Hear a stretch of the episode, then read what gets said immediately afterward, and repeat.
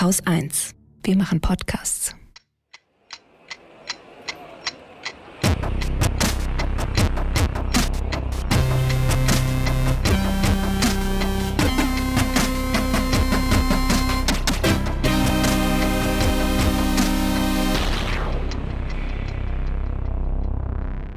Herzlich willkommen zum Sommerinterview der Wochendämmerung mit Holger Klein, Katrin Rönecke und zwei Gästen, mit denen wir heute in den Osten Europas schauen wollen. Das ist zum einen die Journalistin und Autorin Alice Botha, die für die Zeit über Russland, die Ukraine und Belarus schreibt. Hallo Alice. Hallo. Und als zweiten Gast begrüßen wir den Journalisten und Autor Norbert Mappes-Niedig, der als freier Korrespondent seit vielen, vielen Jahren schon über Südosteuropa schreibt. Hallo, Herr Mappes-Niedig. Hallo. Und mit Ihnen beiden wollen wir mal versuchen zu erkunden, warum es uns im Westen Europas so oft so schwerfällt, den Osten zu verstehen. Herr Mappes-Niedig, das ist ja auch quasi schon der Untertitel Ihres aktuellen Buches, Europas geteilter Himmel. Sie scheinen den Osten ja ganz gut zu verstehen nach all der Zeit, oder? Ich frage mich, ob manchmal, ob der Osten sich selbst so gut versteht. Ja, also, und es ist auch jetzt nicht das große Erklärbuch. Ich kann tatsächlich nicht alles verstehen. Was ich will, ist Neugier wecken. Es gibt nämlich sehr viele Dinge im Osten zu entdecken, die wir gar nicht sehen und auch nicht sehen wollen und die man uns eigentlich auch nicht zeigen will. Denn es gibt äh, parallel zu einer gewissen Arroganz und Überheblichkeit, die man gegenüber dem Osten hat, auch äh, eine Weigerung in osteuropäischen Ländern, sich als Osten zu identifizieren und etwas zu zeigen oder selbstständig und äh, äh selbstbewusst etwas darzustellen, dass man ja als national typisch, als östlich typisch äh, empfindet. Und äh, das macht das Verständnis manchmal so schwer. Ja, es hat dann nach 1991 und nach 1990 in den Jahren der großen Wende dieses äh, Schlagwort von der Rückkehr nach Europa gegeben. Und damals war es ganz verpönt, irgendwelche östlichen Besonderheiten herauszustreichen. Das hat man nicht gemacht. Ja, also man hat das Narrativ gehabt, äh, wir sind ja alle wie ihr, wir sind genau wie der Westen, nur waren wir halt von der Sowjetunion gekidnappt, okkupiert und jetzt sind die weg und jetzt tritt praktisch äh, wie Phönix aus der Asche eine in jeder Hinsicht europäische Nation ans Tageslicht. Und dieses Missverständnis, das begleitet uns bis heute. Ich habe noch mal eine Grundsatzfrage. Wo fängt Osteuropa eigentlich an? Einfach da, wo früher der eiserne Vorhang hing? Nee, oder? Das wäre billig. Ja, für viele ist das tatsächlich so. Ja, aber streng genommen äh, fängt Osteuropa natürlich nirgends an. Ja, das ist eine Frage von wo man guckt. Ja, Osten ist eine Richtung. Es ist kein Ort. Ja, also von Sibirien aus ist Alaska der Osten. Ja, das glaubt man nicht, aber es ist natürlich so. Aber nicht mehr Europa immerhin. Nee, das ist richtig, das ist richtig. Also in Europa ist es schon klar, aber feste Begriffe davon, was nun eigentlich Osteuropa ist und was nicht und was Westeuropa ist oder was Mitteleuropa ist, das ist noch schwieriger.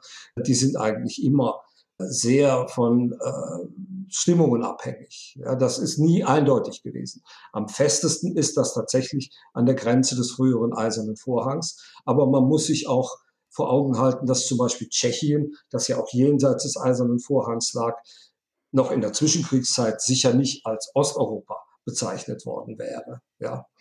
Und äh, dann gibt es allgemein das Phänomen, dass man zum Osten nicht gehören möchte und dass der Osten dann immer jeweils im nächsten Land, das weiter östlich liegt, anfängt. Ja, der Osten Phänomen möchte selber nicht zum Osten gehören. Ungern, ungern. Ah, okay. Also es gibt ja nicht umsonst Begriffe, die diese Zweiteilung aufheben sollen. Den Begriff des Mitteleuropäischen zum Beispiel, der seit Anfang des 20. Jahrhunderts en vogue ist. Mitteldeutscher Rundfunk fällt mir da ein. Ist das ein ähnliches Phänomen? Das kann ich nicht so richtig beurteilen, was, warum der Mitteldeutsche Rundfunk nur Mitteldeutsch ist. Wahrscheinlich hat man noch an Osteuropa gedacht, das jenseits von Oder und Neiße lag. Wenn das der Fall sein sollte, war das ein bisschen anachronistisch, denn da war die Oder-Neiße-Grenze ja schon anerkannt. Was sind denn die östlichen Besonderheiten, die Sie eben erwähnt haben? Die sind vielfältig, die kann man auf allen möglichen, in allen möglichen, äh, auf allen möglichen Ebenen entdecken. Aber ich glaube, äh, es gibt solche Ost-West-Dualitäten ja eigentlich schon immer. Ja, die gab es schon in der Antike. Da war irgendwie der Westen für den Rationalismus und der Osten für die Spiritualität zuständig. Dann gab es die große Kirchenspaltung 1054. Und äh, ja, so in den letzten tausend Jahren hat sich dann so nach und nach doch so ein bisschen äh, ein Europa, ein mentales, kulturelles Europa herausgestellt. Und da wechselten die äh, Nationen, die da hegemonial waren, eigentlich immer ab. Ne? Das waren also die Briten, die Franzosen, die Spanier, aber der Osten war nie dabei. Der Osten war eigentlich immer Peripherie. Ja? Und äh, das ist tatsächlich eine, eine Besonderheit. Der Osten misst sich jetzt nicht an speziellen östlichen Maßstäben in aller Regel, sondern er misst sich an westlichen Nach äh, Maßstäben. Und das ist natürlich ein Problem, denn äh, da kann man eigentlich immer nur schlechter abschneiden. Da ist man dann immer auf Platz zwei. Also wenn das, was im Westen ist, der Maßstab ist, dann bin ich selber vielleicht dem Maßstab nahe, aber erreichen oder gar übertreffen kann ich ihn eigentlich nicht. Und das äh, determiniert unser West-Ost-Verhältnis sehr stark, dieses Gefühl. Denn man ist irgendwie der kleine Bruder des Westens. Ja, man bleibt immer der kleinere Bruder, aber man wird nie gleich alt. Was ich ganz interessant finde, auch bei dieser Bestimmung von, wo beginnt der Osten Europas und wo hört er auf. Es gibt ja so Länder, die sind so, hm, gehören die jetzt überhaupt zu Europa, wie Russland zum Beispiel. Da, oder die Türkei ist ja auch so ein Fragezeichen. Dann zählen einige auch noch Griechenland zu Osteuropa oder zumindest zu Südosteuropa. Und Finnland ist relativ weit östlich, aber ist dann irgendwie doch nicht Osteuropa. Und das bringt mich jetzt so ein bisschen auch zu Alice. Du bist ja im Moment ganz stark beschäftigt mit dem Land, dem kleinen Ländchen Belarus. Davor warst du ganz lange beschäftigt mit der Ukraine. Und ich habe immer das Gefühl, dass beide Länder viel mehr irgendwie zu Russland noch dazu assoziiert werden, zumindest aus dieser westeuropäischen Perspektive, als zu Europa. Drückt mich da mein Eindruck oder hast du den Eindruck auch? Katrin, ich glaube, der Eindruck drückt nicht. Ähm, und äh, es das, was du äh, gerade erklärt hast, ähm, zeigt eigentlich, dass es zwei Begrifflichkeiten gibt also, oder zwei Verständnisse von dem Osten. Das eine ist eher kulturell politisch, historisch und das andere ist geografisch. Geografisch gibt es natürlich den Osten Europas. Der fängt für mich äh, in Russland an. Gleich noch in Russland selbst beginnt Asien, geografisch gesehen. Aber politisch-kulturell ist das natürlich ganz anders. Die beiden reagieren äußerst gekränkt, wenn man sie als Osteuropa tituliert. Für manche fängt Osteuropa ja schon quasi hinter der Elbe an. Und für Konrad Adenauer begann die asiatische Steppe, so nannte er das, hinter Braunschweig. Also es verrät vielleicht sogar mehr über denjenigen, der diesen Begriff für ein bestimmtes Land benutzt, als ähm, über das Land selbst. Und es ist natürlich immer ein Kompromiss. Wie bezeichne ich etwas, dass die Leserinnen und Leser es verstehen und dass ich auch verstanden werde und gleichzeitig versuche, Rücksicht zu nehmen auf das kulturelle Selbstverständnis derjenigen, über die ich spreche oder schreibe. Und das ähm, ist bei mir zum Beispiel so, dass ich mich irgendwann entschieden habe, als Osteuropa all die Länder zu titulieren, die ehemals zur Sowjetunion gehörten, nicht annektiert worden sind, sondern äh, zur Sowjetunion gehörten. Und Polen, Ungarn, Tschechien, Bulgarien, Rumänien, die ja auch streng genommen nicht im Osten liegen, äh, die fallen für mich nicht darunter. Es ist keine ideale Lösung, aber eine, mit der ich irgendwie leben muss und ich hoffe, dass die meisten anderen damit auch leben können. Wie heißen denn dann die Länder dazwischen, also zwischen uns, Westeuropa und denen Osteuropa. Ist das dann Mitteleuropa? Oder ja, das ist Mitteleuropa. Ostmitteleuropa, Mitteleuropa. So, das ist, das ist die Bezeichnung. Aber in, in meinem Buch schreibe ich ganz oft einfach von dem Osten. Mhm. Weil der Osten, glaube ich, das Empfindende, das, die, das Gefühl ist, dass viele empfinden und gar nicht genau fassen können. Ja, es ist irgendwie das andere, das Fremde, das vielleicht auch Unbekannte. Und äh, das fängt tatsächlich für nicht wenige, glaube ich, schon in Zwickau an und nicht irgendwie erst in, in Sibirien. Also so absurd das klingt. Das ist ja, ja ein Gefühl, das Herr Mappes Niede gerade beschrieben hat, dass in den unterschiedlichsten Gesellschaften, in den unterschiedlichsten Ländern ja ganz ähnlich empfunden wird. Also irgendwie so ein Underdog-Gefühl oder nicht für voll genommen werden oder eben das Gefühl, ähm, dass das Interesse ein sehr einseitiges ist. Also wir am besten, aber umgekehrt nicht. Wenn wir bei dieser, bei dieser kleiner Bruder-Metapher mal bleiben würden, wie würden wir es schaffen, den kleinen Bruder aufzuwerten? Ich glaube, dass eine Aufwertung, also das hat ja schon was sehr Paternalistisches, der kleine Ja, ja. Bruder von ihm zu sprechen und wir müssen den aufwerten. Ja, aber was soll ich machen? Als, als, als großer Bruder muss ich ja erstmal zur Seite treten und dem kleinen Bruder den Vortritt lassen, um, um ihn überhaupt angemessen sichtbar werden zu lassen. Also, oder oder muss muss ich darauf warten, dass er mich wegtritt? Na, muss man der. Wahrnehmung überhaupt folgen? Also Okay. das kleine Bruder, großer Bruder. Ich bin da, ich bin da skeptisch. Ähm, Das ist ja oft ein Bild, das benutzt wird für Russland und die Ukraine, großer Bruder, kleiner Bruder. Und wie sehr das nach hinten losgegangen ist, haben wir spätestens 2014 erlebt. Ähm, Herrn Mappes Niedek, ich bin sehr äh, gespannt auf Ihre Antwort, aber mein Gefühl wäre jetzt erstmal, dass es einerseits ein Prozess ist, der, glaube ich, natürlich ist. Der Osten war nun mal ein verschlossener Raum, ja. Also ich bin 1988 aus Polen emigriert und ähm, niemand in meiner Schulklasse war jemals im Osten gewesen. Ähm, auch als ich studiert habe in Berlin, ja, die polnische Grenze, da war äh, die, da war Polen noch nicht der EU beigetreten, ist eine Stunde entfernt. Semesterticket macht es möglich, für keine Ahnung wirklich wenig Geld bis nach Frankfurt-Oder zu kommen. Und trotzdem ähm, waren in meinem Umkreis kaum bekannte Freunde, die jemals einen Fuß nach Polen gesetzt haben. Hm. Und auf eine Art ist das auch verständlich, weil wir alle, glaube ich, wenn wir reisen oder wenn wir Interessen entwickeln, ein, eine Hilfe brauchen, ja, jemanden, der einem das Fremde irgendwie vertraut macht. Das können Bekannte sein, das können Nachbarn sein, das kann ein Buch gewesen sein, eine CD, Musik, irgendetwas, was äh, einem, ja, wie soll ich es nennen, so eine Art Faden gibt, den man aufnimmt. Und wenn es das nicht gibt, dann ist das fast zwangsläufig so, ähm, dass das Interesse gar nicht sich entwickeln kann, gar nicht wachsen kann. Und ich glaube, dass es da vielleicht anfängt. Also sozusagen Übersetzungshilfen anbieten und schauen, was dann passiert. Ich komme aus Hm. Westdeutschland, also ich bin in der Nähe von Köln groß geworden und ähm, habe gerade gedacht, äh, haben wir vielleicht versäumt, 30 Jahre lang mittlerweile versäumt, Sehnsucht nach dem Osten zu machen? Weil Sehnsucht nach dem Westen hatten wir alle im Westen. Ja, um das mal, natürlich. Also das wäre auch nicht so leicht gewesen, möchte ich mal sagen. Um das äh, nochmal aufzugreifen, was äh, Alice Botha da gerade gesagt hat. Also ihre Freunde und Bekannten sind niemals im Osten gewesen. Meine Eltern, und das war vor dem Zweiten Weltkrieg, waren nie in Berlin. Die wären da auch nie hingefahren. Das war für die nicht interessant. Die waren in Amsterdam und in Brüssel und in Paris, aber nicht in Berlin.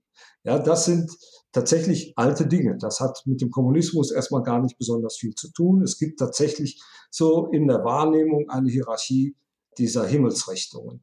Und äh, deswegen ist es auch vielleicht vernünftig, tatsächlich von Richtungen zu sprechen und nicht zu versuchen zu sagen, hier ist der Osten, da ist er nicht. Ja, das ist ein, das sind tatsächlich Dinge, die relativ zueinander stehen. Ja, also so wie ihre Vorfahren nicht nach Osten gegangen wären, sind es meine auch nicht und deswegen auch niemals in Polen angekommen. Ja, ja ob man das äh, Verhältnis jetzt ausschließlich so als Paternalismus deuten sollte, da bin ich mir äh, nicht so sicher. Also natürlich gibt es äh, eine westliche Arroganz gegenüber dem Osten, die ist sehr spürbar und die wird auch als äh, sehr kränkend empfunden. Das ist auf jeden Fall so.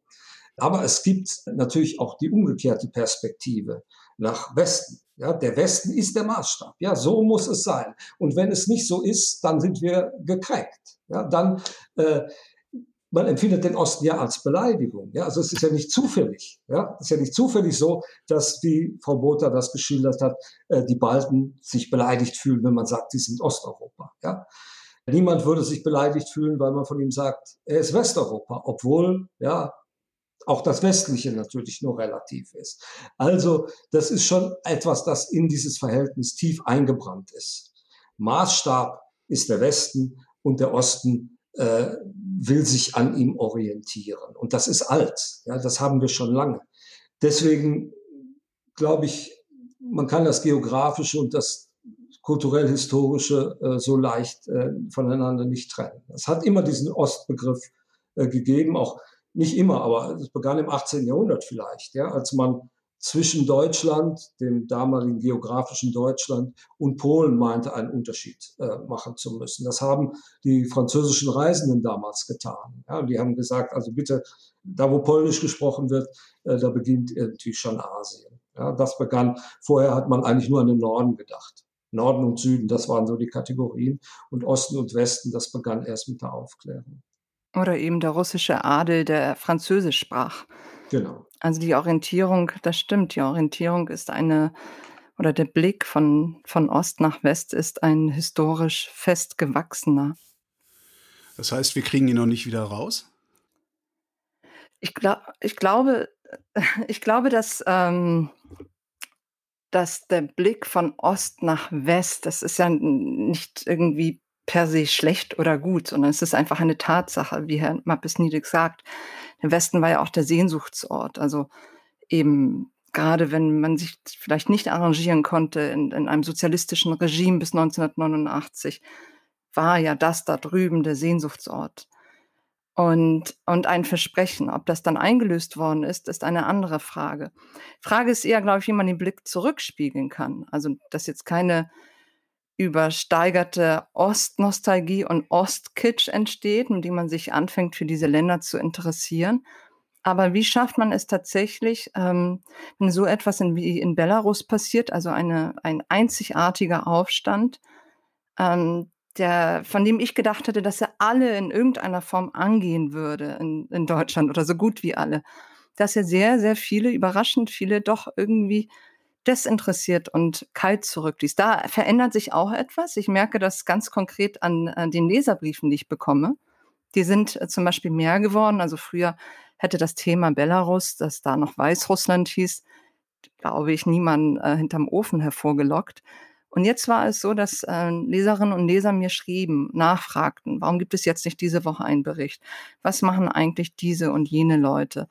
Was ist da los? Also ich glaube, das ist jetzt natürlich so ein bisschen eine anekdotische Evidenz, aber dass sich da schon etwas verändert. Ich hätte nur gedacht, dass es stärker ist. Und ähm, diesen Blick sozusagen, also von West nach Ost, das echte, genuine Interesse zu wecken, das ist vielleicht die große Aufgabe, vor der wir alle stehen. Ja, weil der Westen hat in Belarus ja schon gewonnen die wollen ja so sein wie wir. Das haben wir jetzt bestätigt gekriegt. Damit kriegen wir bestätigt, dass wir ja super sind. Und dann können wir uns wieder um uns selber kümmern. Das glaube ich nicht. Die wollen nicht so sein wie wir, sondern sie wollen zunächst einmal eine Wahl haben. Hm? Und sie äh, wollen Alexander Lukaschenko mehrheitlich, würde ich sagen, nicht im Amt sehen, nach allem, ja. was passiert ist, auch nach der Wahl am 9. August, also nach der Folter, nach, nach der Gewalt. Aber erstens, wer sind wir? Und zweitens glaube ich nicht, dass man daraus ableiten kann, dass sie so sein wollen wie wir in Anführungsstrichen, sondern dass sie einfach erst einmal eine Wahl haben wollten. Und ich hatte mir Umfragen dazu angeguckt, welche Werte zum Beispiel wichtig sind. Ich glaube, dass es keineswegs gesagt ist, dass danach irgendwie die große demokratische Wende beginnen würde, wenn Alexander Lukaschenko, der jetzige Diktator, ähm, aus dem Amt äh, entfernt würde, sondern dass das dann eine offene Frage ist, die erst verhandelt werden müsste. Das, das, das ist mir völlig klar. Ähm, ich, ich habe auch nicht behaupten wollen, dass das so ist, dass sie so sein wollen wie wir, aber wir hier können uns prima einbilden, dass sie so sein wollen wie wir, weil es sieht so aus, als würden die so sein wollen wie wir. Also muss ich nicht mehr genauer hingucken, weil es ja auch anstrengend hinzugucken. Ist das wirklich so? Das ist anstrengend? Klar ist das anstrengend. Nee, dass sie wirklich, also dass wir glauben, dass sie so sein wollen wie wir, weil dann müsste ja eigentlich irgendwie ein Interesse Nee, wieso? eine Empathie nee, so da sein. Nee, aber, aber, wir haben ja schon gewonnen. So, also ihr, ihr habt verstanden, dass äh, wir das bessere Angebot haben. Jetzt so, ne, wenn ich so ein bisschen Herrn, Herrn Mabesniedig von vorhin so einfach diesen, diesen Gedanken mal weiterfolge. Wir haben halt das bessere Angebot. Wir sind halt der ich, da bin ich wieder der große Bruder. Äh, ihr habt bewiesen, dass ihr begriffen habt, dass wir das bessere Angebot haben. Jetzt ziehen wir weiter. Ich weiß, ich ist ein bisschen gemein sind auch vielleicht zwei unterschiedliche Dinge. Also in den 90er Jahren war das tatsächlich so. Da haben wir den Sieg unseres westlichen Lebensmodells, den weltweiten Sieg äh, proklamiert. Ja, das und Ende der Geschichte. Natürlich alle äh, Rebellionen, genau, das Ende der Geschichte und alle Rebellionen, die irgendwo in Asien zum Beispiel stattfanden, irgendwie als Kämpfe zur Durchsetzung unseres Modells verstanden oder missverstanden. Aber es ist ja seither sind ja einige Jahrzehnte äh, ins Land gegangen Und äh, ich glaube, äh, jetzt kulturalisieren wir lieber. Und das ist vielleicht auch äh, ein bisschen eine mhm. Erklärung äh, dafür, warum die Rebellion in Weißrussland, in Belarus nicht so viel Solidarität erfährt, wie das zum Beispiel noch in den 90er Jahren in Georgien der Fall war. Ja, also man meint inzwischen, den Osten irgendwie in einen Sack packen zu können und mit Mentalität zu deuten und zu sagen, ja, so sind die da halt, ja, die haben halt irgendwie was Autoritäres und äh, da ist es weniger interessant äh, und es ist eigentlich sozusagen die, die, ja, der Normalzustand für ein Land in diesen Längengraden irgendwie autoritär und diktatorisch regiert zu werden. Ja, inzwischen äh, haben wir ja wieder Blöcke, ja, ja, de facto. Die hatten wir damals nicht. Wir hatten damals das Gefühl, es gibt ein Modell. Ja. Was ja eigentlich etwas, eine, eine Lesart ist, die etwas Rassistisches in sich hat. Ja, also ich, äh, oft sind ja diese in Diskussionsrunden, Talkshows und so weiter diejenigen, die beispielsweise den repressiven Kurs von Wladimir Putin in Russland zu erklären und äh, gut zu heißen versuchen. Diejenigen, die sagen, na ja, die Russen, die, die können Demokratie halt nicht oder sie sind dafür nicht gemacht. Ja. Und das ist eine, eine, nach meiner Auffassung, zutiefst rassistische äh, Sichtweise, ja, dass der, der Osteuropäer, der nicht in der Lage ist, äh, für seine Werte einzustehen oder äh, die Demokratie zu leben. Also natürlich gibt es bestimmte Besonderheiten eines Systems, die aber in dem Fall eben das System selbst geschaffen hat, die es sehr, sehr, sehr schwer machen, ein demokratisches System äh, zu etablieren. Also in diesem konkreten Fall über 20 Jahre, äh, in denen NGOs drangsaliert worden sind, in denen irgendwie Oppositionsparteien dem, äh, drangsaliert worden sind, in denen Medien drangsaliert worden sind.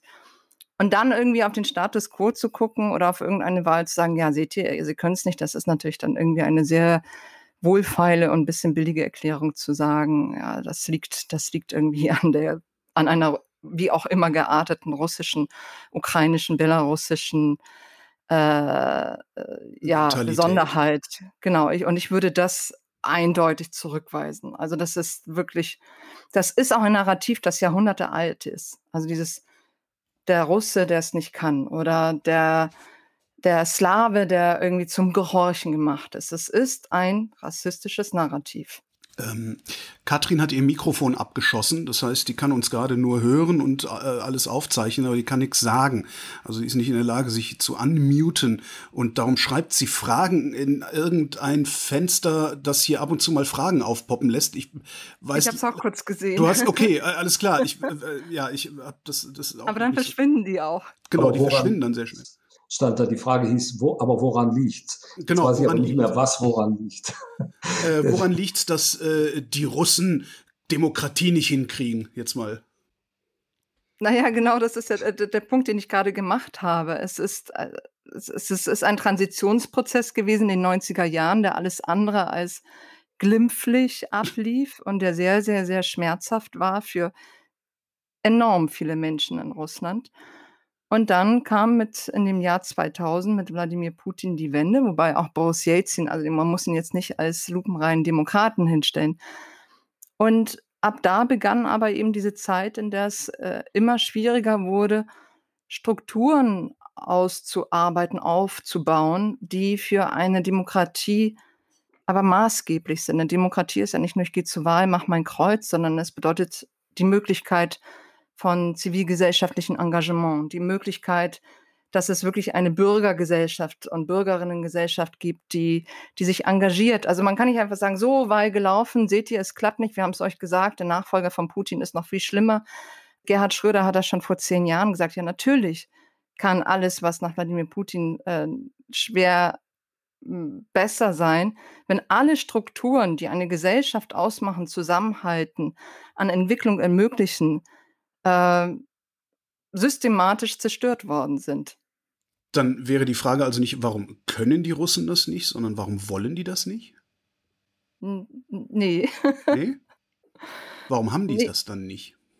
Also, dass es strukturell gerade schwer ist, also dass es verunmöglicht wurde, äh, dann äh, demokratische Strukturen zu haben, okay, aber es, es gab ja auch mal ein Zeitfenster, in dem das möglich gewesen wäre.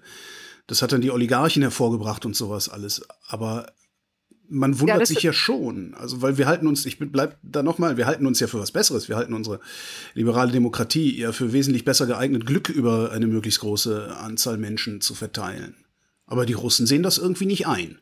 So. Ich glaube, dass ähm, das ist ein wirklich großes Thema. Also wenn wir in die 90er Jahre zurückgehen, in diese Transformationsprozesse, dann das ist, glaube ich, etwas, was wir hier in Deutschland oft verkennen, ähm, was aber viele Ostdeutsche verstehen, mhm. dann waren das äh, Transformationsprozesse, äh, bei denen sehr, sehr viele Menschen einen hohen Preis bezahlt haben. Also Armut grassierte, ja. Die ähm, Lebenserwartung für Männer war bei 59 Jahren, ja, äh, die durchschnittliche. Ja. Renten wurden nicht ausgezahlt, Gehälter wurden nicht ausgezahlt. Äh, es gab keine Gesetze, die irgendwie die Überführung von Staatseigentum in Privateigentum wirklich erfolgreich geregelt haben. Es war die Zeit eben, in der sich tatsächlich einige Menschen sehr, sehr, sehr stark bereichern konnten und da andere im wahrsten Sinne des Wortes auf der Strecke blieben. Ja. Und ich glaube, an diese Schmerzjahre muss man erinnern. Man darf aber nicht vergessen, dass es für sehr viele trotzdem besondere Jahre waren, in denen sie ihre Meinung sagen konnten, in denen es eine Medienvielfalt gab, die damals einmalig war, in der es Aber davon werde ich halt auch nicht satt, ne? So ist es. Und äh, je nachdem, glaube ich, wo man sich gesellschaftlich verortet hat, äh, kann man gut oder weniger gut durch diese Jahre. Und, ähm, und es waren Jahre der großen Instabilität. Das hat auch mit dem Ölpreis damals zu tun gehabt, mhm. der dann irgendwie stieg, als Wladimir Putin äh, an die Macht kam. Äh, aber das ist natürlich jetzt aus diesem wirklich sehr komplexen Thema, über das es äh, Dutzende Dissertationen und HB-Schriften gibt, jetzt eine sehr vereinfachte Sichtweise. Aber das darf man irgendwie nicht vergessen. Und wenn man, ähm, wenn man heute äh, mit Russen spricht, die diese Jahre eben mit Mühe überlebt haben, dann ist ihnen natürlich Stabilität und bestimmte soziale Garantien das ist ihnen, das hat einen sehr, sehr hohen Stellenwert. Und wer würde ihnen das verübeln? Und jetzt sehen wir gerade eben in Russland ganz konkret, dass dieser, dieser Gesellschaftsvertrag, der zwischen einem autokratischen Staat und der Gesellschaft äh, geschlossen worden ist, soziale Garantien für euch, Verzicht auf Bürgerrechte dafür, dass das jetzt nicht mehr funktioniert, auch weil Ressourcen knapp werden. Und vielleicht noch eins. Die Parole ist ja auch nicht unbedingt Demokratie, wollen wir nicht, das ist schlecht sondern die Parole ist ja eher, Demokratie ist eine feine Sache, aber bei uns funktioniert das nicht. Ja? Und das ist uns ein Narrativ, das man aus Deutschland kennt. Ja? Also bis zum Zweiten Weltkrieg haben die Leute erzählt, ja gut, Franzosen und Engländer, ihr könnt das ja gut machen mit eurem Parlamentarismus, aber für uns passt das nicht. Ja? Da darauf fußte eigentlich der ganze deutsche Sonderweg. Und jetzt wundern wir uns, wenn andere Länder, die ebenfalls schlechte historische Erfahrungen gemacht haben, äh, dieses Narrativ für sich wiederholen. Ja? Es ist so. Es stimmt, äh, äh dass wie Frau Botha das gerade gesagt hat, das ist ja vielfach beschrieben, ne? also dass man die Demokratie in den 90er Jahren vielfach als Chaos erlebt hat. Ja? Man muss sich vorstellen, da gab es Städte, die waren eigentlich ein Kombinat. Alles, was in dieser Stadt war, war Firma. Und dann gab es auf einmal die Firma nicht mehr und dann war diese Stadt, die vielleicht hunderttausende Einwohner hatte, bloß noch eine Ansammlung von Häusern. Und das ist einmal eine, eine Empfindung, die muss man einmal mal durchlebt haben, um zu verstehen, wie die historische Erfahrung gegenüber diesem Demokratieexperiment der 90er Jahre war. Ja, also ich glaube, da muss noch viel an Vertrauen geschaffen werden wir haben ja das im, im Kleinen und äh, nicht mal, ja, vielleicht gerade mal ansatzweise vergleichbar, haben wir das ja auch in der DDR gesehen, ähm, wobei wir natürlich dann auch ein, ein, ein, ein Sozialstaat hatten, äh, der einer der besten der Welt war.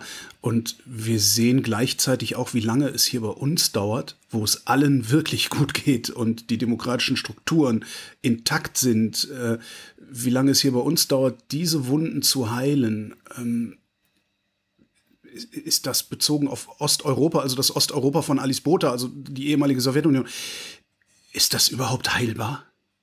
Also man muss sich ja nur mal überlegen, wie, wie tief die äh, Hyperinflation von 1923 der Bundesrepublik noch in den mhm. Knochen sitzt, obwohl es vollkommen absurd ist, sich Gedanken über eine Hyperinflation zu machen. Wie lange mag es dann dauern, bis die Russen über die Nummer hinwegkommen? Also ist es mit geschichtlichen Erfahrungen. Sie verschwinden nie ganz. Ja, Sie gehen auf diese oder jene Weise, gehen sie immer ins aktuelle Bewusstsein ein. Was aber nicht heißt, dass das aktuelle Bewusstsein sich nicht auch sehr radikal verändern könnte. Also gut, also daraus kann man sicher nicht ableiten, dass alles immer so bleiben muss, äh, wie es ist und dass Länder praktisch ihren ewigen Stempel haben. Wir in Deutschland dürften das am allerwenigsten glauben, denke ich mir. Denn wenn es so wäre, dann würden wir uns selbst ja ein schreckliches Zeugnis ausstellen. Ja, und ich glaube, ähm, also es betrifft ja nicht nur die Russen, sondern eben äh, enorm viele Länder. Also Herr Mappes Niedek hat ja auch über Ungarn geschrieben und, und über andere äh, Nachbarländer von Ungarn. Es betrifft natürlich Ukraine, es betrifft Polen, es betrifft Tschechien. Und in all diesen Ländern liefen ja diese Prozesse unterschiedlich erfolgreich ab. Es ist ja nicht so, dass das, was 1989 passiert ist, eine reine Erfolgsgeschichte ist. Es ist aber auch bei bei Gott nicht eine Geschichte des Scheiterns, die da erzählt worden ist. Im Gegenteil. Also für mich bleibt es nach wie vor eins der einschneidenden Jahre in meinem Leben, obwohl ich da noch ein Kind war, weil, weil es ja, Biografien, Geografien, politische Systeme, politische Fragen, alles durcheinander schmiss und irgendwie auch neu sortierte.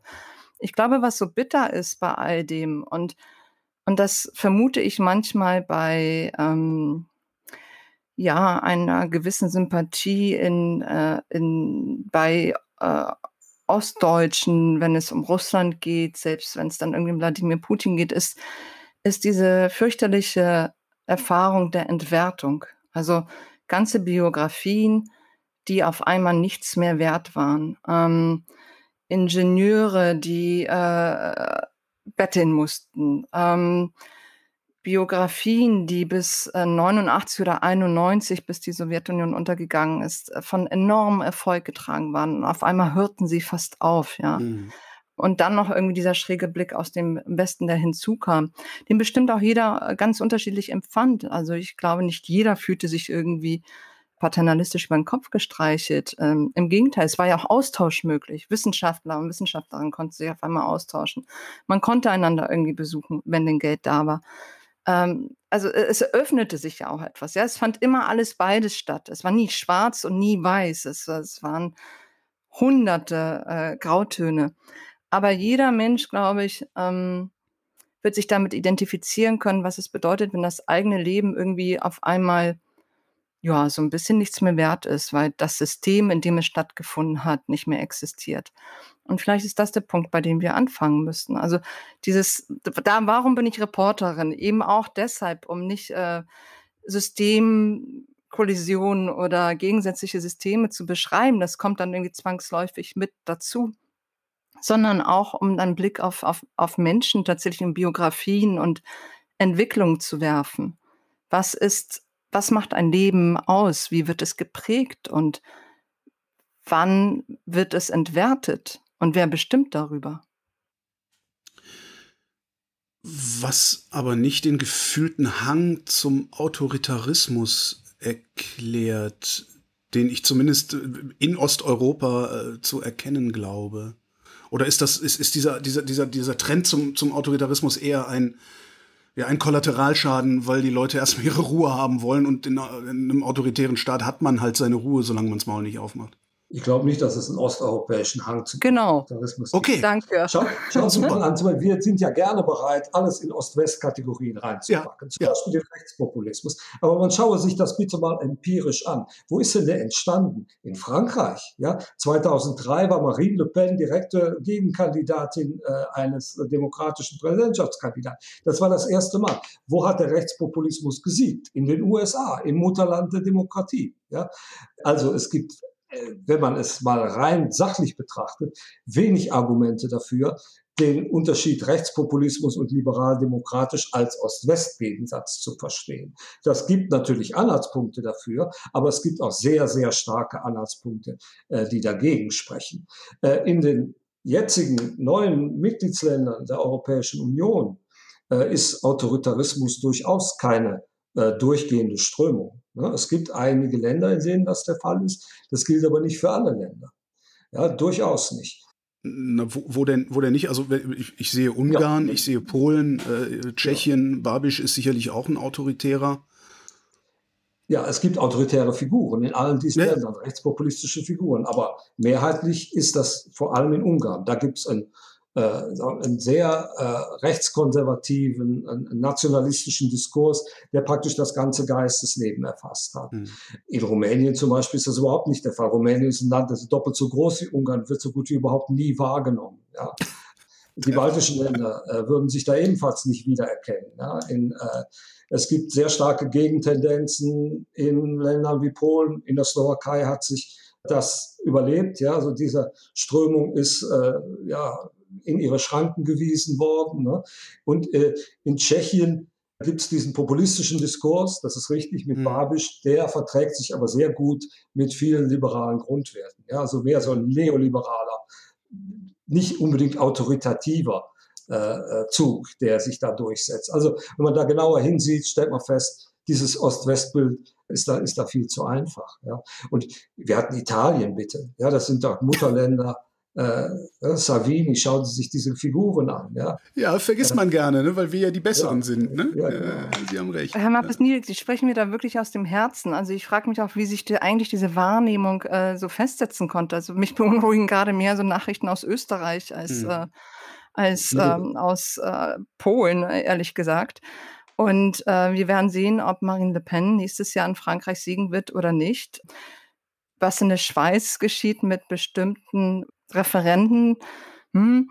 Also äh, diese Aufteilung wieder, der Westen, der die Demokratie verstanden hat, die liberale Demokratie und der Osten, der versucht irgendwie anderswo mit heranzureichen, das, das äh, sehe ich nicht als eine zutreffende Realitätsbeschreibung tatsächlich, sondern äh, es gibt wilde Gemische und auch hier Polen ist ein gutes Beispiel. Einerseits eine Regierung, die, ähm, wenn es jetzt Wahlen geben würde, wahrscheinlich wieder gewinnen würde, also die Peace-Regierung die eine äh, autokratische Politik in Zügen macht, aber andererseits eine sehr lebendige Zivilgesellschaft, die sich zur Wehr setzt. Also man denke nur an dieses faktische oder de facto Abtreibungsverbot, ja, dass äh, Frauen nach einem Urteil des äh, Verfassungsgerichts eigentlich so gut wie keine Möglichkeiten mehr haben abzutreiben. Und was passiert? Hunderttausende gehen auf die Straße und protestieren und setzen sich zur Wehr. Und äh, äh irgendwie, also das passt für mich nicht zu einem autokratieliebenden Menschen, der sich unterwirft und sich als Untertan begreift und dankbar ist dem Staat für die fürsorgliche Hand, sondern eben ein, es spricht und zeugt von einem Selbstbewusstsein, von einem Bürger- und Bürgerinnensinn, das äh, hier wie dort zu finden ist. Ja, und wir reden überhaupt nur noch von Politik und Kultur, aber gar nicht mehr von Sozialem. Das ist ja vollkommen außer Mode gekommen. Und wenn man sich das mal ansieht, in allen osteuropäischen Ländern, die sind sozial enorm polarisiert zwischen Gewinnern und Verlierern. Mhm. Und das ist immer und überall eine brisante Situation. Ja, und äh, absteigenden Schichten. Das erlebt man. Also es gibt zum Beispiel enorme Unterschiede zwischen Stadt und Land. Ja. Es gibt äh, Städte oder äh, Ballungsgebiete, die kommen, was ihren Reichtum angeht, das Bruttoinlandsprodukt, kommen die an westliche Metropolen schon heran. Und 50 Kilometer weiter äh, sind wir praktisch in der Industriebrache, wo niemand sein Auslangen findet. Und man kann in die Hauptstadt auch nicht pendeln, weil es die öffentlichen Verkehrsmittel nicht gibt und dergleichen. Also wenn man sich das in Bukarest zum Beispiel anschaut, das können wir uns überhaupt nicht vorstellen. Und das begünstigt natürlich solche Bewegungen. Das ist äh, ein völlig klarer Fall, denke ich mir. Aber überhaupt nicht Thema. Ja, also man betrachtet die Regionen dann immer doch mit dem umgedrehten Fernglas. Sie müssen möglichst weit fern sein. Ja, dann kann man die Begriffe, kann man sich die besten Begriffe machen. Ne? Also je näher, je näher man hinguckt, desto mehr zerfällt einem dieses Bild. So wie wenn man den Finger irgendwo drauf tun und Finger drauf halten und ja, es zerbröselt unter ihrem Finger. Ich wüsste nur sehr gerne, woher solche Typen wie ich, die sich für so wahnsinnig aufgeklärt halten, genau solche Bilder haben. Wo habe ich die her? Ja, sie waren da halt noch nicht. Das ist, der ganze, das, ist das ganze Geheimnis? Ja, sie haben sich da nicht richtig äh, für interessiert, fürchte ich. Das wird vielleicht der ich, Punkt sein. Du bist wo aufgewachsen, sagtest gerade im tiefsten in Westdeutschland, Köln. ne? So, wie, äh, wenn, wenn. Wir hatten halt auch unsere Propaganda, ne? Also es gab auch im Westen Propaganda gegen den Osten. Das wird auch immer. Ja, und vor allen Dingen wurde der Osten ja mit der Sowjetunion und dann mit Russland gleichgesetzt. Und woher hm. kam, woher sollte eigentlich bei einem Schüler aus ähm, in den 90er Jahren oder ich weiß nicht, wann du zur Schule gegangen bist. in den 80ern, aber danke.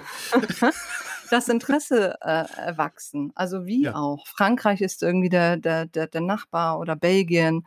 Polen ist vier weit Stunden weg. mit dem Auto in Paris, genau. So, und, und, und der Osten ist irgendwie weit weg und erstmal ja auch irgendwie grau und arm und irgendwie auch unheimlich. Ich meine, selbst wir, die, wir sind 88 halt eben illegal, also wir sind legal in Deutschland angekommen, aber haben illegal Polen verlassen wir hätten Teufel getan und äh, die nächsten Jahre Urlaub im Osten gemacht. Ja, wir waren froh, dem gerade entkommen zu sein.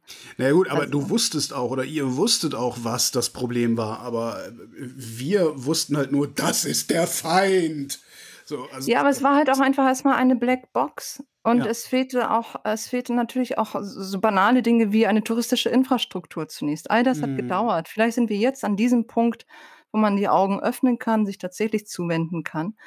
Und natürlich geht es auch um die Schulbildung. Also in meiner Schulzeit ähm, war der Holocaust beispielsweise über viele, viele Jahre äh, bestimmt auf dem Lehrplan meiner Geschichtsstunden.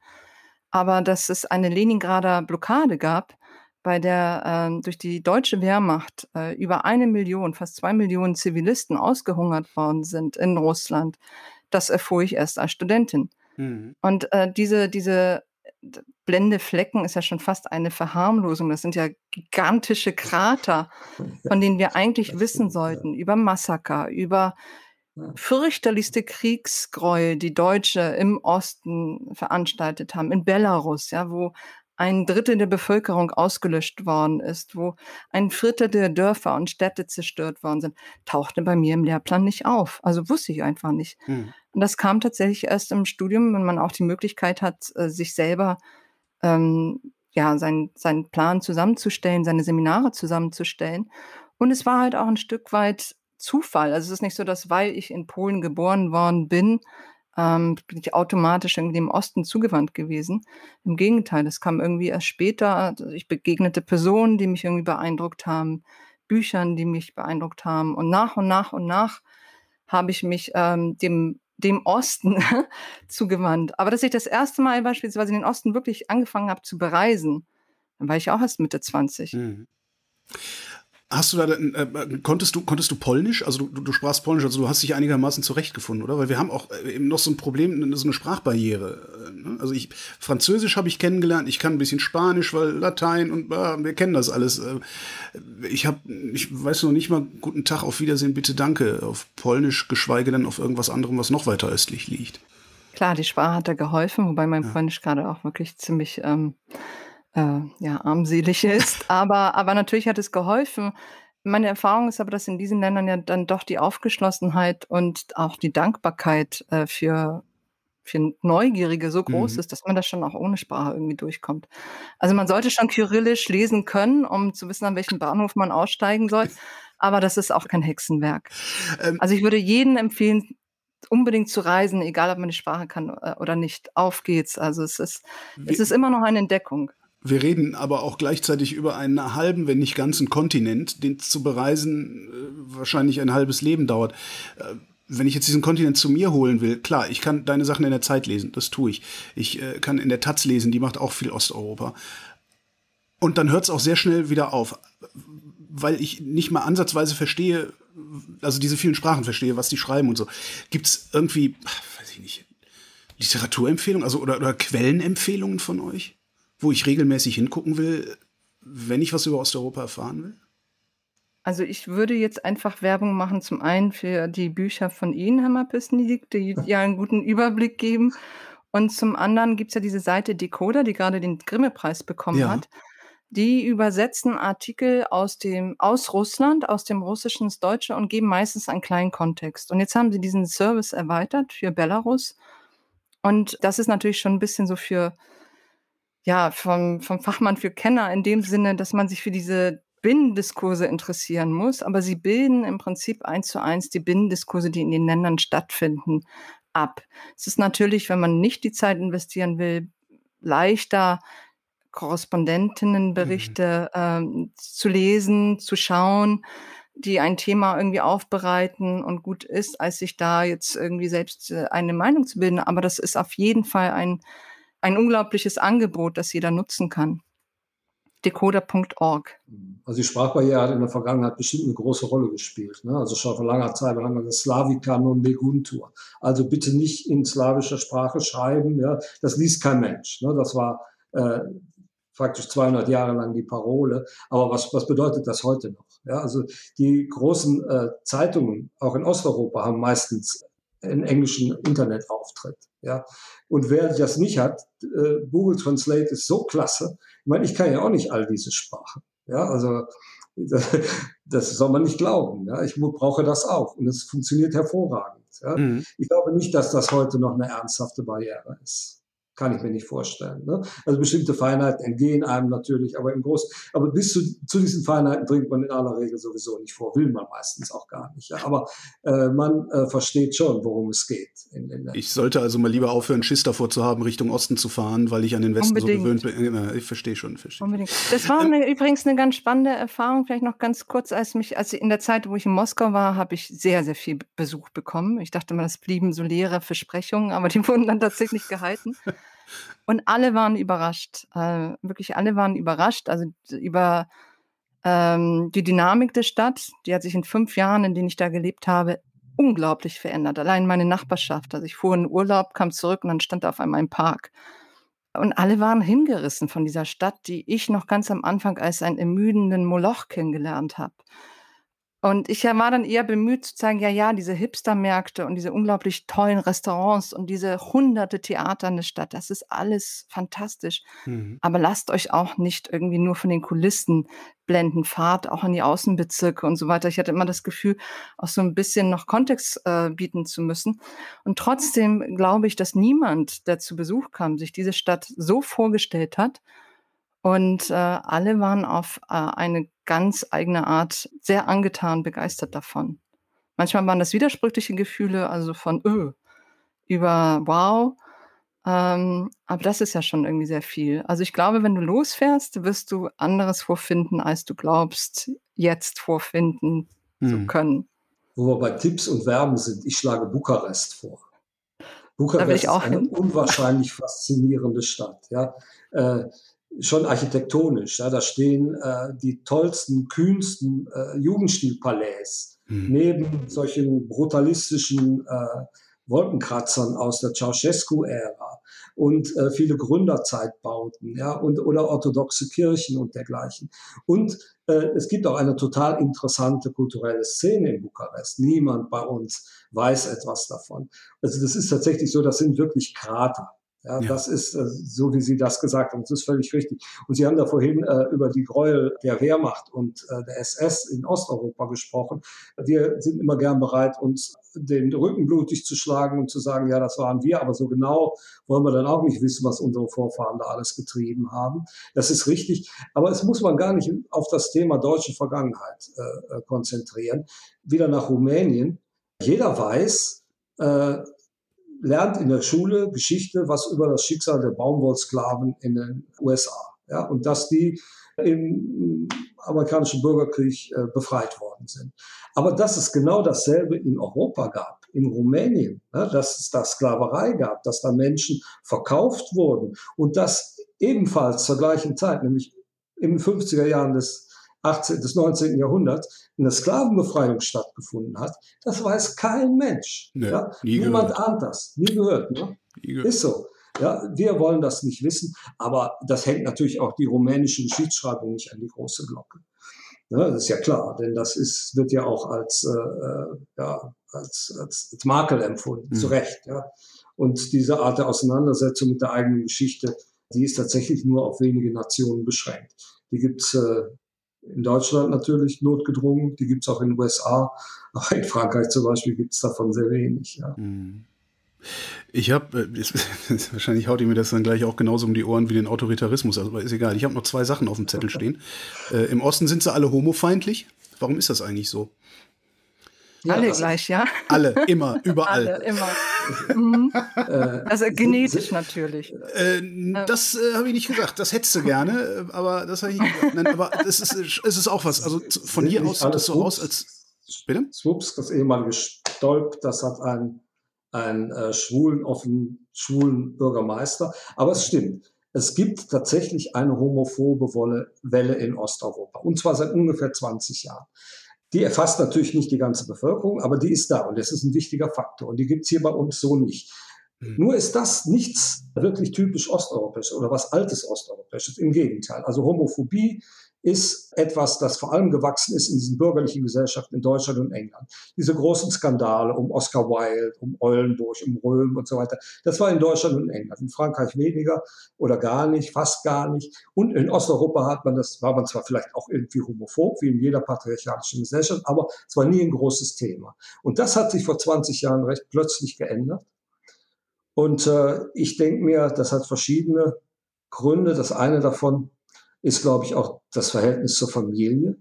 Die Konservativen in, äh, im Westen sagen ja auch, äh, mhm. diese Legalisierung homosexueller Beziehungen, das gefährdet die Familie. Und äh, das ist im Osten auch so. Äh, nur wird die Familie dann noch viel wichtiger genommen. Das war immer der Schutzraum. Ja? Also die, die kommunistische äh, Obrigkeit versucht da einzudringen, die will uns was aufdrücken. Der Gorbatschow zum Beispiel, der, der bei uns sehr gepriesen wird, der hat Ende der 80er Jahre sich im eigenen Land, in der Sowjetunion, damit populär gemacht hat, dass er gesagt hat, wir wollen jetzt Verhältnisse schaffen, wo die Frauen endlich wieder ihrer eigentlichen Bestimmung nachgehen können ja? und nicht mehr äh, arbeiten gehen müssen. Ja, die sollen sich zu Hause um die Kinder kümmern können. Das war ein ganz großes fortschrittliches Argument. Ja, äh, und äh, das gibt's immer noch. Ja, das ist da geblieben. Aber ich glaube, was noch wichtiger ist, das ist so eine bestimmte symbolische Ebene. In all diesen Ländern äh, sind wir immer der Westen der befruchtende Teil, der gebende Teil und der Osten ist der empfangende, der nehmende Teil gewesen. Mhm. Das hat so einen psychoanalytischen Unterstrom. Und man möchte jede patriarchalische Gesellschaft fühlt sich von einem solchen Verhältnis gekränkt. Wenn ich zum Beispiel äh, äh, ständig sage, ja, ihr müsst jetzt von uns lernen, ja, ihr müsst eure Hausaufgaben machen, ne? Äh, schaut mal, wie wir das machen, mach es auch so, ja. Das war sozusagen 30 Jahre lang Mansplaining, was da stattgefunden hat von Westen nach Osten und das kam gar nicht gut an. Und diese Schwulen, ja, die affirmieren das jetzt noch, die machen sich zur Frau. Ja, und ich glaube, das ist so äh, ein, ein Element, das dem Ganzen so eine Brisanz gibt. Ich habe mich auch lange gefragt, woran liegt denn das bitte? Und ich habe es in Kroatien mal mitgekriegt, also in Split auf der, auf der äh, Adria-Promenade, da reisten ganze Familien an, ganz biedere Leute und schmissen damit Steine auf diese Christopher Street Day Parade. Da hat man sich gefragt, was, was treibt diese Leute an? Ja? Und ja, was Altes ist das nicht. Ich glaube, das ist tatsächlich eine Welle, die schon ein bisschen abgeebbt ist. Ne? Das war in den Nullerjahren viel stärker. Mhm. Und jetzt nutzt der Orban das sehr geschickt aus. Ja. Der weiß immer, wo man den G-Punkt drücken muss. Und das kommt jetzt ein bisschen spät, aber das macht er jetzt. Ja. Das ist, glaube ich, so ein bisschen der Hintergrund dieser dieser homophoben Welle. Äh, was ich, es gibt eine Untersuchung aus Kroatien zum Beispiel. In, in Jugoslawien der 70er, 80er Jahre bekamen zwei Männer viel leichter ein Hotelzimmer als zum Beispiel zu gleicher Zeit in Frankreich oder in Deutschland. Ja. Und das ist nur wirklich ein patriarchalisches Land. Ja. Das, wir neigen dann dazu, wenn wir, gerade wenn wir die Länder nicht kennen, die großen äh, äh, historischen Bögen zu schlagen und dann direkt zur Viehzüchtergesellschaft äh, der vormodernen Zeit zurückzukehren. Aber man muss wirklich auch da genauer hinschauen.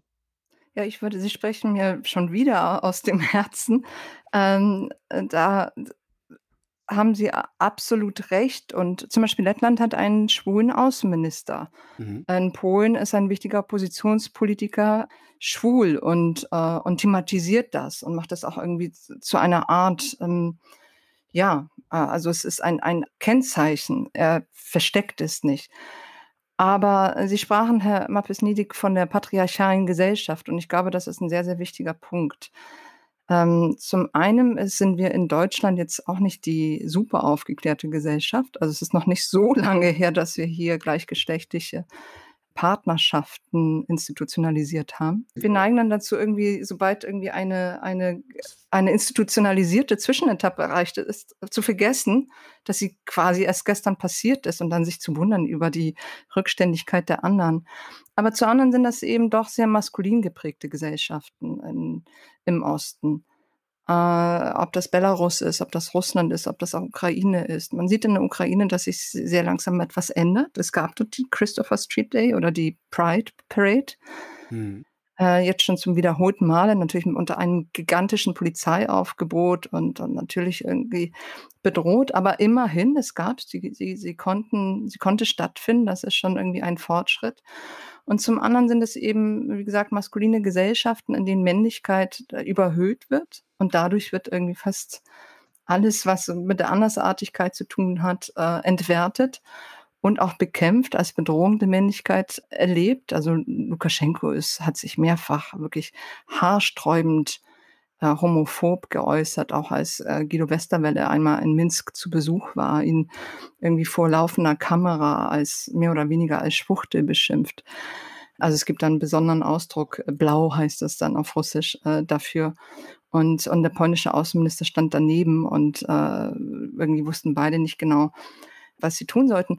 Es ist aber vor allem eben auch ein politisches Instrument, eine willkommene ideologische Ressource. Und da schließt sich vielleicht auch der Kreis zum Beginn unserer äh, Gesprächsrunde, nämlich Ost und West. Ja, also indem ich das die Andersartigkeit oder den Westen als, als verkommen, als dekadent, als verdorben äh, darstelle und die Reinheit der Familie äh, stark mache, kann ich natürlich auch eine gewisse äh, Überheblichkeit äh, demonstrieren, die und, und, und sie, sie versuchen sozusagen anzubieten. Wir sind anders, das Wir ist sind nichts hart, für die uns. sind weich. Hm? Ja, oder das ist jetzt äh, zum Wir Beispiel, das wäre jetzt ein Gegensatzpaar, aber gibt es noch andere? Und wir sind, bei uns zählt eben die Familie noch, Herr Mappes-Niedig hatte ja gerade den Wert Mhm. der Familie so herausgestellt und das stimmt, also die, die spielt natürlich eine große Rolle, aber die eine der höchsten Scheidungsraten hat halt auch Russland. Also äh, da gibt es ein Ideal und dann gibt es die Wirklichkeit. Aber das Ideal ist eben ein, ein traditionelles, die Familie und die Frau und Kinder und all das. Und eine Frau, die keine Kinder hat, das geht ja irgendwie gar nicht. Und das ist irgendwie eine Abweichung von der Norm. Wessen Ideal ist das? Ist das erstens auch das Ideal der Frauen oder ist das nur das Ideal der Männer? Ist es zweitens auch das Ideal der Jüngeren oder nur das Ideal der Älteren? Ich denke, das ist schwer aufzubröseln. Es ist sowohl hier wie da zu finden, also bei den Jungen, aber auch bei den Älteren, bei den Frauen wie auch bei den Männern. Ich habe das auch mal auch ein bisschen mit Verwunderung Diskussionen mit, mit Frauen in Russland wahrgenommen oder wenn beispielsweise das Wort Feministin, ja, das ist irgendwie das Ja, F-Wort, ein. Also es ist äh, Feministin, das sind die, äh, die hässlichen Frauen, die frustriert sind, keinen Mann abbekommen haben und deshalb Lesben sind. Das ist wirklich ein Wie bei Schimpfwort. uns in den 80ern. Ja. Ich weiß nicht, ob es bei uns jemand so stark war. Schlimmer, schlimmer, würde ich sagen. Aber es gibt auch ein, äh, zwischen Frauenbewegungen in Ost und West, da gibt es, glaube ich, äh, die größten Missverständnisse. Und die größten, man redet am meisten aneinander vorbei. Und, aber wenn man sich realen Verhältnisse anguckt, die sind natürlich bei weitem nicht so krass, wie wir uns das denken. Also nehmen wir mal so ein Land wie Albanien. Das ist einerseits Osten und dann auch noch islamisch, ja, oder mehrheitlich. Aber der Anteil der weiblichen Bürgermeister, der Bürgermeisterinnen ne, an allen, ist in Albanien doppelt so hoch wie in Deutschland. Ja? Äh, Es gibt auch sehr viele Direktorenposten. Ja? Es, äh, zum Beispiel gerade westliche äh, Investoren haben immer gemerkt, da sitzt irgendwie ein Chef bei der Firma, die wir jetzt gekauft haben, der hat immer einen leeren Schreibtisch und weiß überhaupt nicht, was in seinem Betrieb vorgeht. Und wenn, aber, wenn wir was wissen wollen, dann lässt er seine Dame aus dem Hinterzimmer reinkommen und die reicht ihm die Unterlagen. Und irgendwann kommt der Investor auf die Idee, ja, die weiß ja viel besser, äh, was in diesem Betrieb abgeht, als dieser Chef. Ja, das, also die realen Verhältnisse sind tatsächlich ganz andere. Und was im Osten auch oft oder in vielen östlichen Ländern äh, Ärger erregt oder Unverständnis erzeugt, das ist so dieser Konstruktivismus, den wir hier haben. Also das Sprechen über Sprache zum Beispiel, das gilt sehr, äh, sehr allgemein als albern. Ja, viele wollen einfach nicht einsehen, also Frauen, die sich zum Beispiel selbstbewusst als Ingenieur bezeichnen und dann darüber belehrt werden, dass es aber Ingenieurin heißt, die dann sagen würden, äh, ja gut, ihr redet von Ingenieurinnen, habt aber keine. Also da gibt es äh, durchaus, äh, äh, Ja. da gehen zwei Dinge nicht zusammen. Ich denke mir, es hilft uns ein bisschen darüber nachzudenken, ob es nicht vielleicht auch andere Wege gibt als über, über Sprache und Konstruktion, die vielleicht nicht weniger erfolgreich sein können, um diesen äh, Geschlechterunterschied äh, zu relativieren. Das wäre vielleicht mal was, was man auch im Osten lernen könnte. Ja. Aber erstmal müssen wir lernen, dahin zu reisen, ähm, was unsere ja, Hörerschaft ja hoffentlich dann jetzt tun wird mit mir zusammen. Wir machen, wir machen Hörer, genau. Und ich bin ganz froh, als Frau eine Sprache sichtbar zu sein. Also äh, ja, das, das, ist, ist mir schon irgendwie. Natürlich, aber es ist vielleicht nicht der einzige und nicht der, nicht der. Ich bin, bin das auch hat, der Meinung. Ja? Das sagt auch ja auch, auch das sagt ja auch niemand. Aber das ist tatsächlich eine interessante Diskussion, weil die, die slawischen Sprachen ja anders funktionieren. Ähm, und Gendern dort viel, viel, viel, viel schwieriger werden würde. Aber ich erinnere mich an meine, an meine Russischlehrerin, eine, äh, ein Mitglied der Intelligenz, ja promoviert, äh, Theaterwissenschaften, aufgeklärt, äh, extrem emanzipiert, äh, würde ich sagen. Also eine Frau, die mir auch irgendwie so ein Leuchtturm ist. Und sie sagte mir mal, ich soll nicht die weibliche Form für Korrespondentin benutzen im Russischen, weil, und ich habe mich gewundert, also warum sagt man nicht Dichterin, sondern Dichter, Korrespondent statt Korrespondentin, Journalist statt Journalistin. Dann sagte sie, es hatte immer was Negatives. Also sobald eine weibliche Form angewandt wird, hat das etwas Entwertetes. Sie würde mir davon abraten. Ich habe das natürlich trotzdem nicht gemacht. Aber ich merke, dass sich das jetzt schon verändert. Also ich sehe irgendwie an den Outlets, die ich so lese auf Russisch, dass da die weibliche Form häufiger auftritt. Und, und insofern ist das alles auch nicht so starr. Ich glaube, es gibt halt keinen Riesendiskurs darüber, den gibt es im Kleinen über Gendern und so weiter, das spielt aber keine nennenswerte Rolle. Aber es ist, ich fand es sehr interessant, dass sobald eine weibliche Form, die existent ist, auftaucht, dass es irgendwie erstmal pejorativ besetzt ist. Und insofern glaube ich schon, dass es auch eine wichtige gesellschaftliche Aufgabe ist, zu sagen, nein, wenn äh, auch an weibliche Formen sind äh, eben äh, ebenbürtig und keineswegs irgendwie negativ zu verstehen.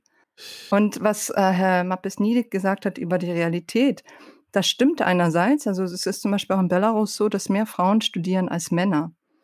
Und in Russland ist ein enormer Anteil an Führungspositionen äh, von Frauen besetzt in, in Unternehmen. Aber an dem großen Ganzen, an den gesellschaftlichen Spielregeln, wie sie gemacht werden, ähm, ändert das nichts. Also mhm. es ist trotzdem ein maskulines, patriarchales System, in dem sind auch manchmal Frauen sichtbar.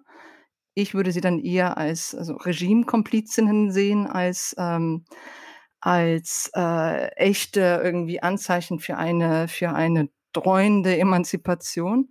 Und äh, in Russland beispielsweise haben, sind für die zwei krassesten Gesetze, also die repressivsten Gesetze, die in den vergangenen zehn Jahren beschlossen worden sind, nämlich das über Homopropaganda, ja, also mhm.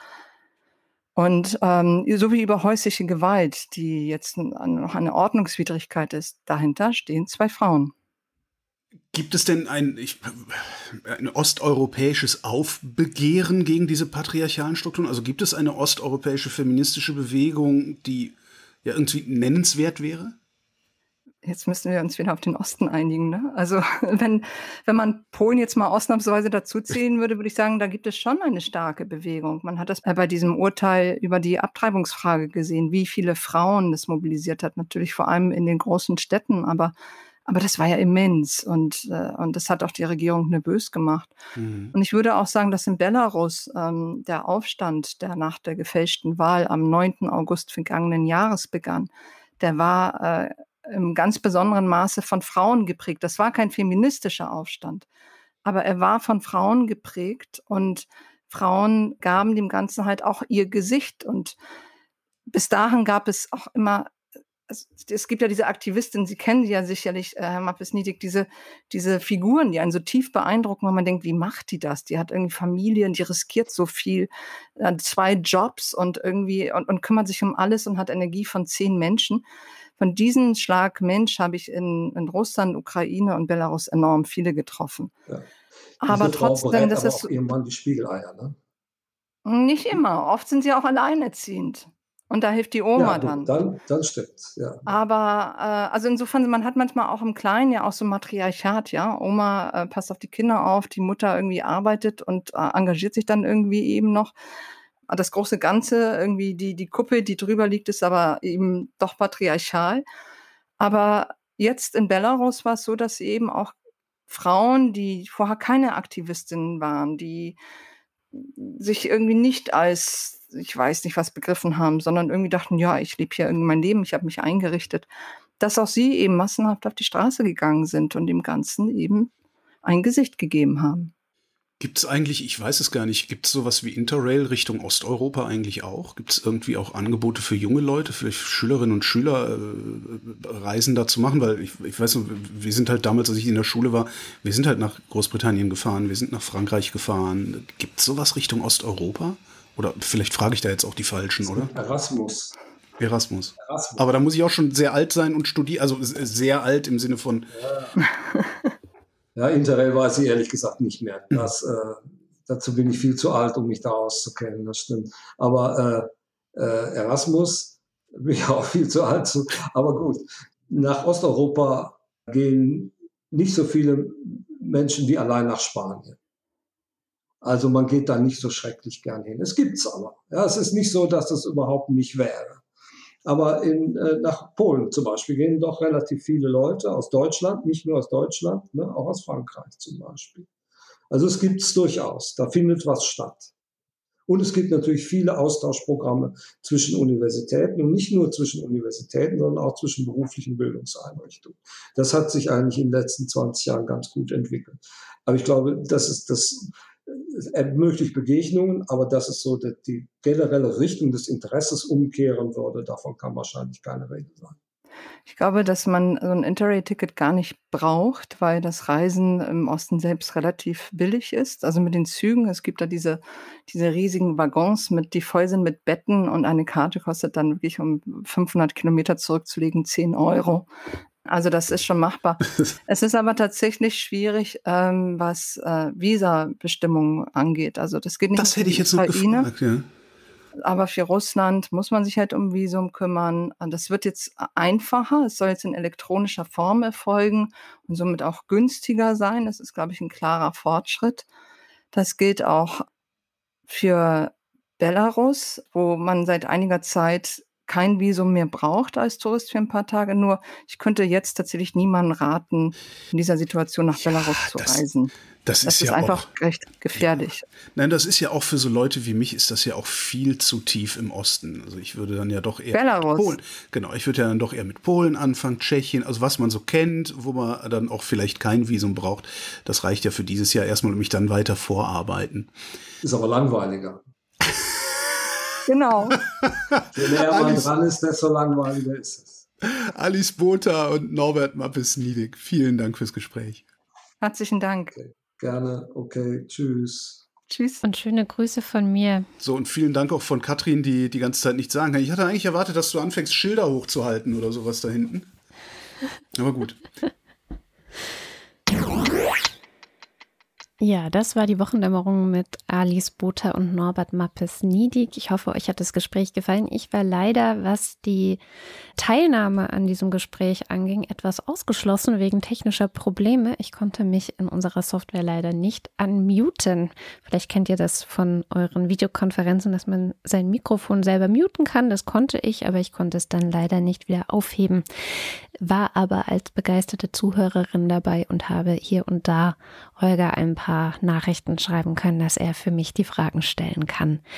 Ich hoffe, euch hat es trotzdem gefallen. Ich fand es als Zuhörerin, äh, was eine sehr interessante Rolle für mich ist, auf jeden Fall ein super spannendes Gespräch und einen sehr guten Anreiz zu sagen, okay, die nächsten Urlaube gehen dann in Richtung Osten. Vielleicht geht es euch ja genauso. Und wenn ihr lieber lesend reisen wollt, dann schaut doch mal, ob ihr euch das Buch von Norbert Mappes-Niedig besorgen könnt.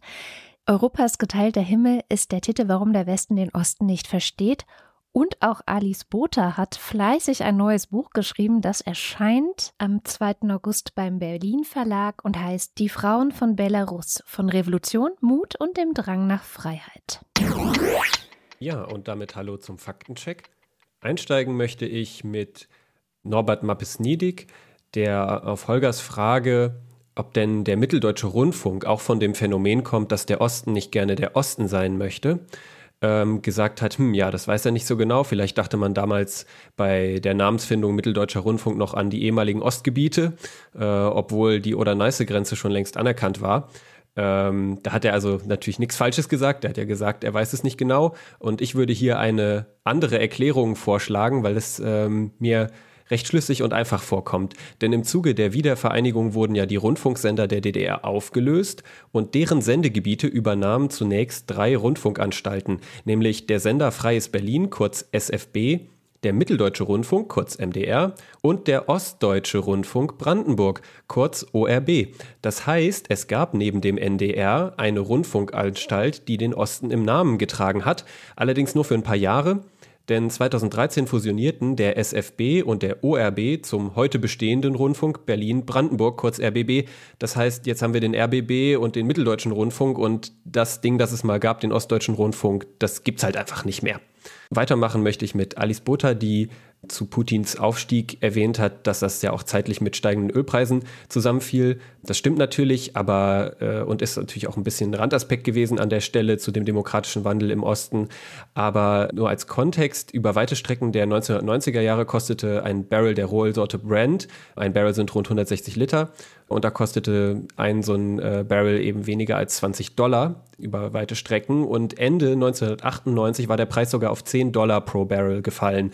Und das ist äh, natürlich ein Problem für Russland, das damals wie heute sehr viel Rohöl gefördert hat. Und äh, Putin kam dann zur Jahrtausendwende dann an die Spitze. Und der Anstieg des Ölpreises zurück in den Bereich zwischen, zwischen 20 und 30 Dollar pro Barrel fiel damit äh, zeitlich zusammen. Heutzutage sind wir übrigens nach einem Preissturz anfangs der Corona-Pandemie wieder über 60 Dollar. Dann hatte äh, Alice Butter noch erwähnt, Russland hat ja eine der höchsten Scheidungsraten. Das war auch eher so eine Randbemerkung ähm, und da fehlt ja hier die Erwähnung der Vergleichsgrundlage. Aber ich habe mal kurz geschaut äh, beim russischen Statistikamt und als Vergleich in Deutschland.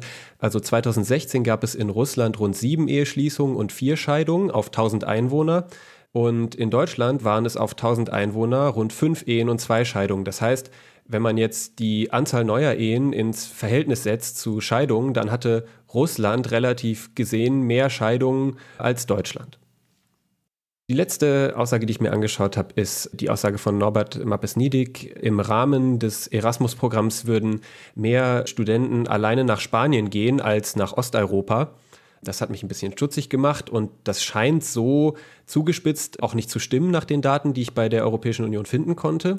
Ähm, Spanien ist zwar das Land, das am meisten Studenten aufnimmt, nämlich in der Erasmus-Periode 2018-2019 alleine 51.000 aber die am Erasmus-Programm teilnehmenden mittel- bzw. osteuropäischen Länder kommen zusammen auf etwas mehr Gaststudenten, nämlich knapp 54.000, wenn ich richtig gerechnet habe. Und die allgemeinere Aussage, dass ein größerer Teil der Erasmus-TeilnehmerInnen sich nach Westen orientiert, die sehe ich eher durch die Daten gestützt, aber da sollte man dann auch bedenken, dass ja das alles hier nicht nach Bevölkerungszahlen gewichtet ist und das sollte man dann vielleicht, wenn man so diese Zahlen ähm, sich anschaut, doch tun. Das war's mit dem Faktencheck. Nächste Woche gibt es ein weiteres Sommerinterview der Wochendämmerung. Da sprechen wir mit Ulrich Müller von Lobby Control und mit Claudia von Salzen, der Hauptstadtkorrespondentin des Tagesspiegels, über Lobbyismus und Korruption. Ein leider sehr aktuelles Thema in diesem Jahr, aber auf jeden Fall auch ein sehr interessantes und spannendes. Das geht von Philipp Amthor über Maskenaffären, über die Aserbaidschan-Affäre, also jede Menge spannender Politik, Krimi, Stoff. Bis dahin, macht's gut.